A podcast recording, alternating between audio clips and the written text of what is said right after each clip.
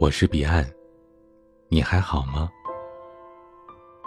我出门不大说话，是因为我不会说普通话。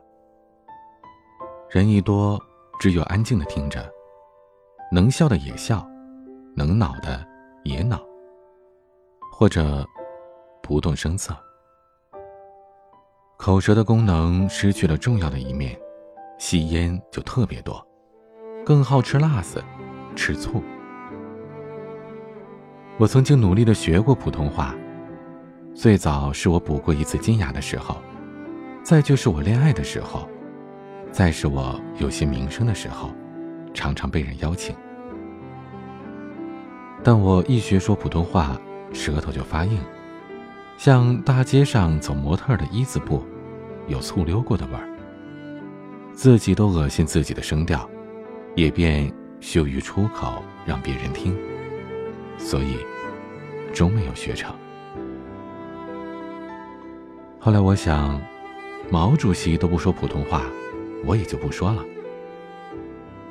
而我的家乡话外人听不懂，经常要一边说一边用笔写些字眼，说话的思维便要隔断，越发没有了说话的激情，也没有了情趣。于是，干脆不说了。数年前，同一个朋友上北京，他会说普通话，一切应酬由他说。可遗憾的是，他有口吃，话虽然说得很慢，但仍然结结巴巴，常让人有没气儿了，马上就要过去了的危险感觉。偏偏有一天，在长安街上，有人问路。这人竟然也是口吃，我的朋友就一语不发。过后我问他：“你怎么不说啊？”朋友说：“人家也是口吃，我要回答了，对方会以为我是在模仿戏弄他，所以，他才不说话的。”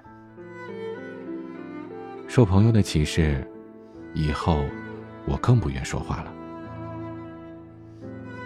有一年夏天。北京的作家叫莫言的去新疆，突然给我发了电报，让我去西安火车站接他。那时我还未见过莫言，就在一个纸牌上写了“莫言”二字，在车站转来转去的等他。一个上午我没有说过一句话，好多人只瞅着我，也不说话。那日莫言因故未能到西安。直到快下午了，我迫不得已问一个人：“某某次列车到站了没有？”那人先把我手中的纸牌翻了个面儿，然后说：“现在我可以对你说话了。”我不知道。我才猛然醒悟到，纸牌上写着“莫言”二字。这两个字真好，可惜，让别人用了笔名。我现在常提一个包，是一家聋哑学校送我的。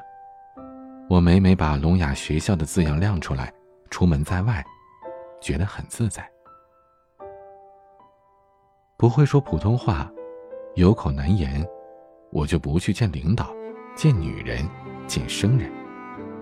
慢慢的发育社交，越发孤单了。但我会骂人，用家乡的土话骂。很是觉得畅美。我这么说的时候，其实心里是很悲哀的。我恨自己太不幸，自己就又给自己鼓劲儿。所以在许多文章当中，我写我的出生地，绝对不写是贫困的山地，而写出生的地方如同韶山。写不会说普通话的时候，我偏偏写道。普通话是普通人说的话吗？一个和尚曾经给我传授过成就大事的秘诀：心系一处，守口如瓶。我的女儿在她的卧房里也写下了八个字的座右铭，但她写成的是“平和”的“平”。这个“平”是我的乳名。她说。他也要守口如爸爸。我不会说普通话，我失去了许多好事，我也避免了诸多的是非。世上有流言和流言，流言蜚语的流言，贫嘴；而流言写字的流言，靠的是笔。我不会去传播流言蜚语，而滚滚的流言对我而来时，我只能沉默。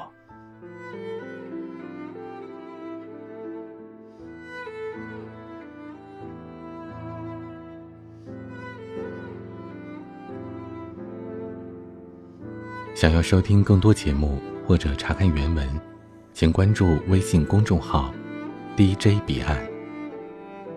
欢迎加入听友 QQ 群：四九四四四九幺幺六，我每晚都在。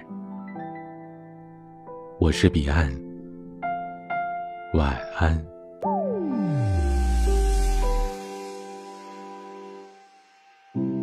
终于坐下，喘口气。那疲惫的血色眼睛，还依然笑得很光明。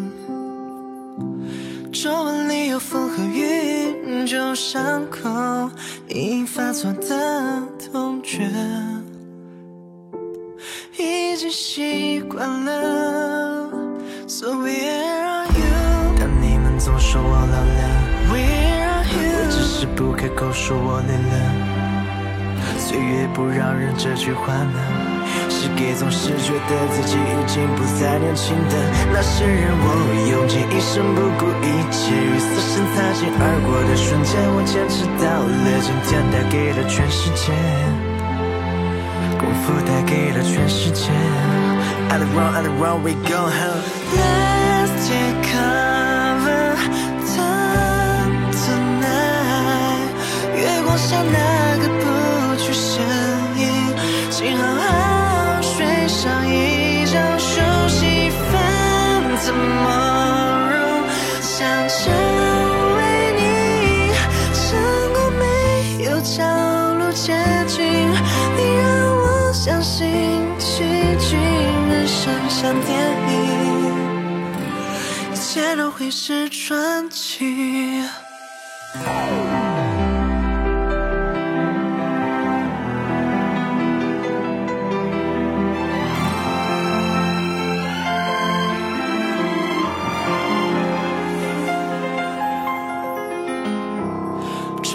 坐下，喘口气，那疲惫的血色眼睛，